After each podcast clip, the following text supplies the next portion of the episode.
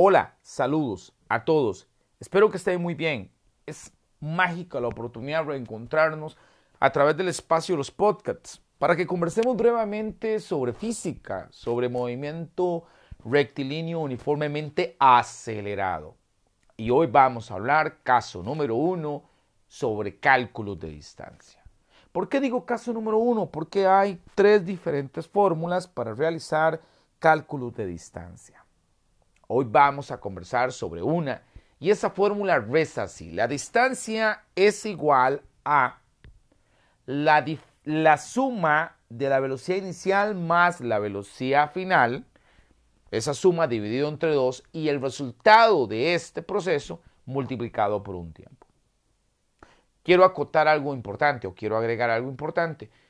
Hay expresiones como v sub i que hace referencia a velocidad inicial, pero también se pueden encontrar explicaciones en libros, en documentos, en videos, donde v sub 0 también hace referencia a la velocidad inicial. Entonces, si nosotros encontramos v sub i o v sub 0, nos están hablando de lo mismo, o sea, la velocidad inicial.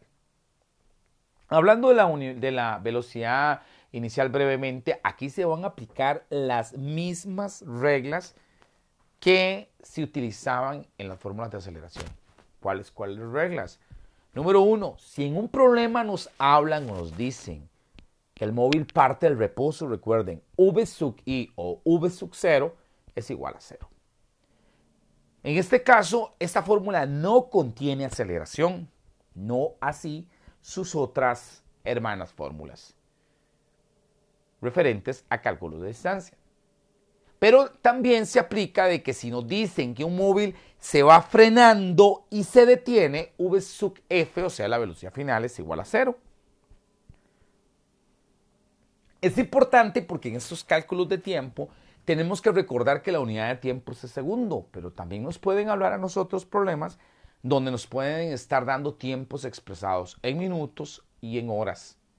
Por eso es que nosotros hemos vivido un proceso de preparación desde que estábamos en primeros niveles, de que nos enseñaban a hacer conversiones de tiempo. O sea, cuando nosotros vemos un problema en el cual no se expresa el tiempo en segundos, usted sabe que va a necesitar segundos, entonces automáticamente, si lo quiere plasmar en procesos matemáticos de conversión, no hay ningún problema, nada más es un poquito más de trabajo, pero si quiere hacer los procesos automáticos de conversión, de convertir esos minutos, ¿verdad? O esas horas a segundos, de acuerdo al caso. Esta fórmula de la que estamos hablando es una fórmula que recuerde que igual que como hablamos la primera vez de la fórmula de aceleración, es como un candado. Para empezar a mover, porque es como un cubo Rubik, de esta fórmula se puede desprender una para calcular el tiempo. Se llaman variables, recuerda, la variable. Se puede despejar la variable tiempo. Se puede despejar la variable velocidad inicial y se puede despejar la variable velocidad final.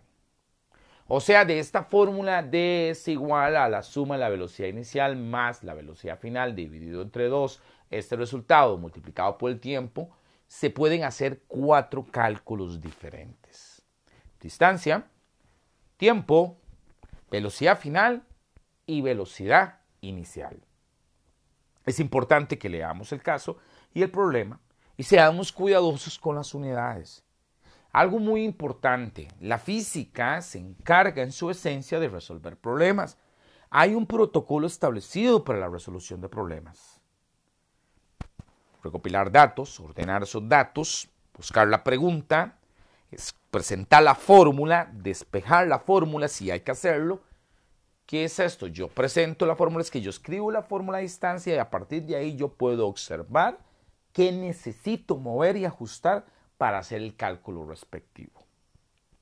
Una vez que se hace eso, se hace el cambio literal, se hacen las operaciones aritméticas y me cercioro que las unidades, o sea, aquellas letras que van acompañados en los números, porque esto es física y la física lleva números con letras y las letras o las unidades tienen significados